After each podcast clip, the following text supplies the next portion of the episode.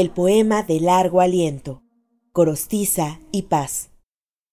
Módulo 4. Lectura y análisis de Piedra de Sol. Cuarta parte. Salto a la vida cuando fue de veras nuestra, porque esta es una estrofa muy, muy importante. La vida cuando fue de veras nuestra, cuando somos de veras lo que somos, bien mirado no somos, nunca somos, a solas sino vértigo y vacío, muecas en el espejo, horror y vómito, nunca la vida es nuestra, es de los otros. La vida no es de nadie, todos somos la vida, pan de sol para los otros, los otros todos que nosotros somos. Soy otro cuando soy.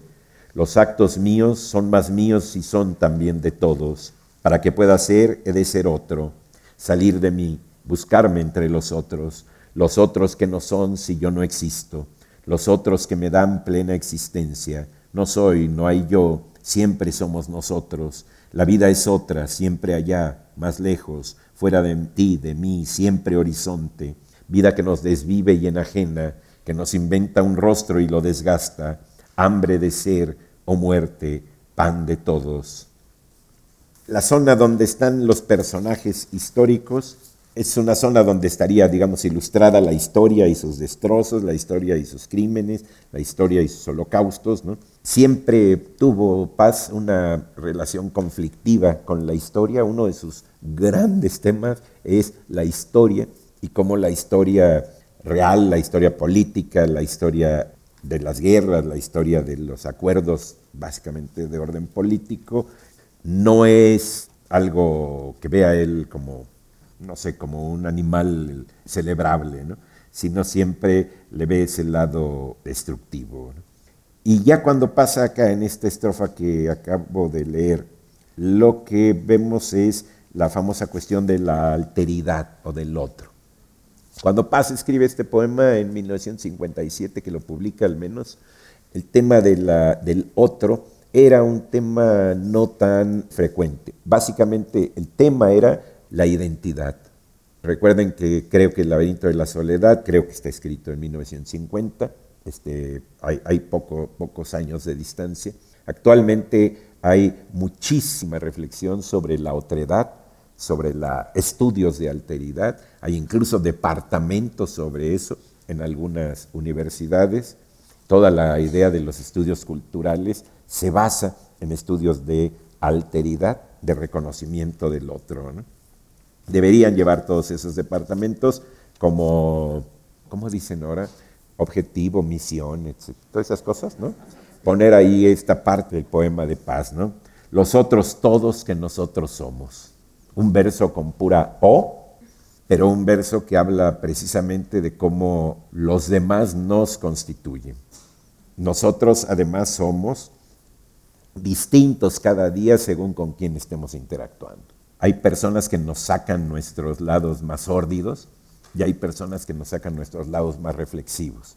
Giramos en la carátula de nuestros conocidos y de pronto nos estacionamos en el número 5 o número 4, elijan ustedes, y es una persona frente a la cual somos tremendamente ingeniosos, locuaces, certeros. Eh, avanzamos un poco hasta el 8 y entramos con una persona que nos saca toda nuestra cultura de la queja. Avanzamos al 11 y estamos con una persona que nos da una sensación de sensualidad abrumadora y nos transforma. Nosotros cambiamos según con quien estemos. Dicho en otras palabras, nadie es un buen amante, sino depende con quién esté. Incluso la cuestión de orden amoroso hace variar al puente y hace modificarlo. Nosotros estamos modificándonos todo el día constantemente según con quién estemos. Y podemos ser intolerantes o intolerables con X, mientras que somos encantadores con Z. Y vean que en la lista del alfabeto están bastante pegaditas ambos fonemas. ¿no? Esta idea de la vida no es de nadie, todos somos la vida, los otros todos que nosotros somos, soy otro cuando soy. Hay distintas ideas de alteridad. Rambaud decía, yo soy otro. Bakhtin, Mijail Bakhtin, decía, yo también soy. Le daba preeminencia a ser al otro, pero él también era. Emanuel Levinas maneja también la idea de que soy si los otros son. Hay un verso de Neruda en los poemas de amor que dice, tal vez no ser es ser sin que tú seas. Es una joyita de verso amoroso, bien conceptual y bien rico en ese sentido. Esta parte del poema es realmente su desembocadura.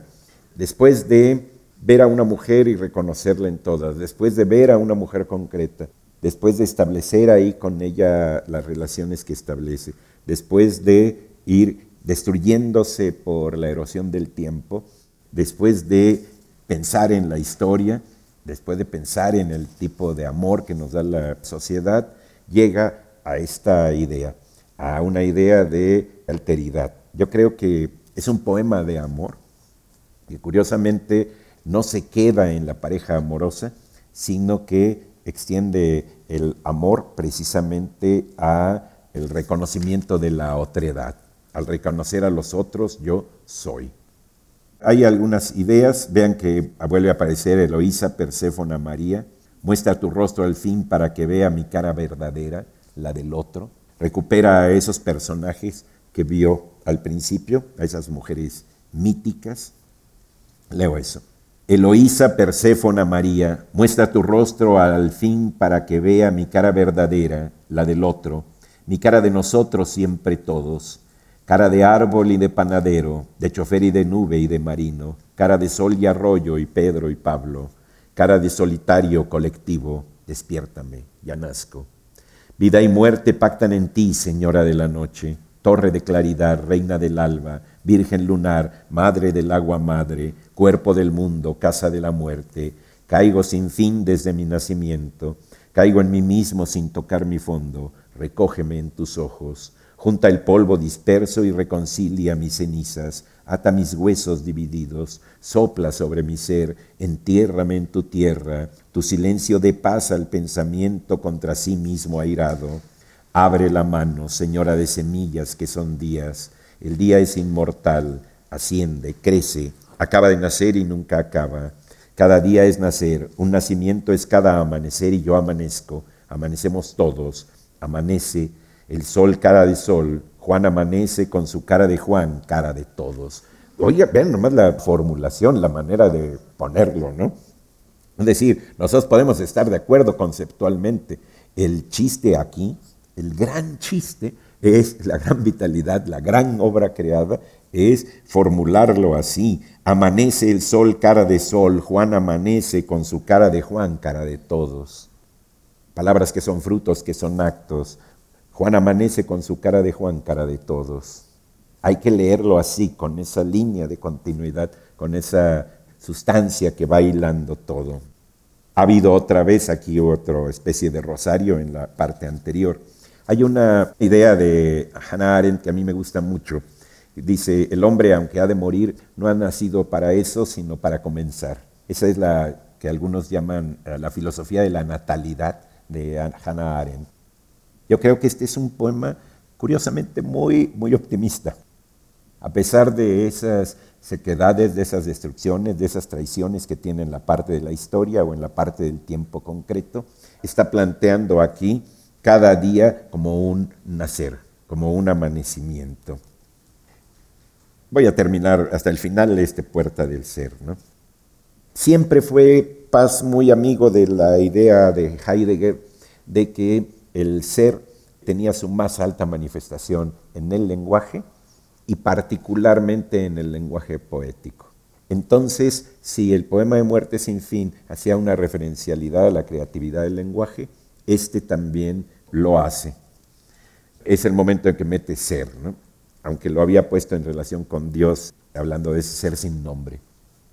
Puerta del ser, despiértame, amanece, déjame ver el rostro de este día, déjame ver el rostro de esta noche, todo se comunica y transfigura, arco de sangre, puente de latidos, llévame al otro lado de esta noche, a donde yo soy tú somos nosotros, al reino de pronombres enlazados. Puerta del ser, abre tu ser, despierta. Aprende a ser también, labra tu cara, trabaja tus facciones, ten un rostro para mirar mi rostro y que te mire, para mirar la vida hasta la muerte, rostro de mar, de pan, de roca y fuente, manantial que disuelve nuestros rostros, en el rostro sin nombre, el ser sin rostro, indecible presencia de presencias. Quiero seguir, ir más allá y no puedo. Se despeñó el instante en otro y otro. Dormí sueños de piedra que no sueña, y al cabo de los años como piedras oí cantar mi sangre encarcelada. Con un rumor de luz el mar cantaba, una a una cedían las murallas, todas las puertas se desmoronaban y el sol entraba a saco por mi frente. Despegaba mis párpados cerrados, desprendía mi ser de su envoltura, me arrancaba de mí, me separaba de mi bruto dormir siglos de piedra y su magia de espejo revivía un sauce de cristal, un chopo de agua, un alto surtidor que el viento arquea, un árbol bien plantado más danzante, un caminar de río que se curva, avanza, retrocede, da un rodeo y llega siempre. Dos puntos. Vean aquí que una idea que la dejo como parte de esto. Cuando hablaba de Dios, cuando habló de la sociedad, era el amo sin rostro. Cuando habla de Dios, coma, le dice el ser sin nombre. Y aquí habla de el ser sin rostro, indecible presencia de presencias. Ese ser sin rostro puede ser que sea precisamente la poesía. El enlace que hace Heidegger entre ser y poema es algo que puede estar aquí. El manantial que disuelve nuestros rostros, esa agua, esa imagen, esa resignificación de un cuerpo como un río, en el rostro sin nombre, el ser sin rostro, indecible presencia de presencias. No me recuerdo cómo lo dice Gorostiza, pero hay un verso muy parecido a este, disfrutar en corro de presencias, de todos los pronombres enlazados. Hay muchas alusiones, pues, a la muerte sin fin. Ahí va despertando poco a poco cómo despierta Sor Juana en el primero sueño. Despega mis rayos, me arranca de mí, y su magia de espejos de mi dormir siglos de piedra, y su magia de espejos revivía y entran los versos de la entrada. Su magia de espejos, Gorostiza dice, concibo a la poesía como una especulación, como un juego de espejos donde las palabras puestas unas frente a las otras son tocadas por la poesía y se adelgazan y nos permiten ver dentro de nosotros mismos. ¿Por qué aparece su magia de espejo revivía? Porque creo que la magia de espejos es precisamente un poema que se llama Piedra de Sol. Decía José Emilio Pacheco algo extraordinario en el final de su lectura. Yo quiero repetirlo para cerrar esta. Dice, para comunicar mi entusiasmo perdurable por este gran poema, diré que tengo tres ejemplares de Piedra de Sol. Uno para leer, otro para releer y el último para ser enterrado con él. Yo no sé si hayan cumplido esta voluntad, espero que sí. Y bueno, ahí va pues la idea. Hay otros poetas que han hecho poemas de largo aliento, después de estos, poetas de otras generaciones. Creo que uno muy importante es Jaime Labastida. Labastida ha intentado hacer poemas de largo aliento en distintos libros. Yo abrí este monólogo este, exaltado eh, bueno, en la primera sesión, hablando de que quien llamó la atención, quien me llamó a mí la atención sobre el poema El largo aliento, fue unas reflexiones que hacía Jaime Labastida en eh, El amor, el sueño y la muerte en la poesía mexicana. Tiene él un poema que se llama Las cuatro estaciones, que opera como un poema de largo aliento. Luego publicó otro en Aldus que se llama Elogios de la luz y de la sombra, que no es en verso, pero es se puede considerar un poema de largo aliento. Y recientemente, hace, no sé, dos años, publicó uno que se llama En el centro del año. En el centro del año es un solo poema, en un solo libro, publicó siglo XXI, ganó el premio Mazatlán el año pasado, que es un poema de largo aliento hecho por alguien que es de profesión filósofo, aunque ahora se dedique a hacer este editor, es el director del siglo XXI y director de la, de la Irreal Academia Mexicana de la Lengua. Es que no es real porque no es de realeza, pues, ¿no? Pero es muy existente y muy consistente. Y es muy admirable. Lo que les propongo es que vuelvan a leer estos poemas pasado algún tiempo para que vean cómo estos poemas se han ido transformando y para que vean que el chiste de la poesía es la experiencia. La poesía no es, como, es algo como hacer el amor. Uno no puede decir, ah, no, yo ya hice el amor. Yo ya me voy a dedicar mejor al fútbol. No, no. El chiste es la experiencia. Entonces, vuelvan a leerlo, vuelvan a releerlo y mi invitación final es a escribir los suyos. Muchas veces ante monumentos tan grandotes decimos, ah, no, caray, yo aquí no le entro, ¿no? Y nos negamos frente a una enorme torre a construir nuestros castillos de arena. El chiste es también escribir su muerte sin fin, tratar de que ruede su piedra de sol y cada quien a su manera empujar esta enorme máquina del lenguaje y de la vida interior. Yo con esta me despido de la gente que me oyó y espero que nos volvamos a ver en otro mundo. Muchas gracias.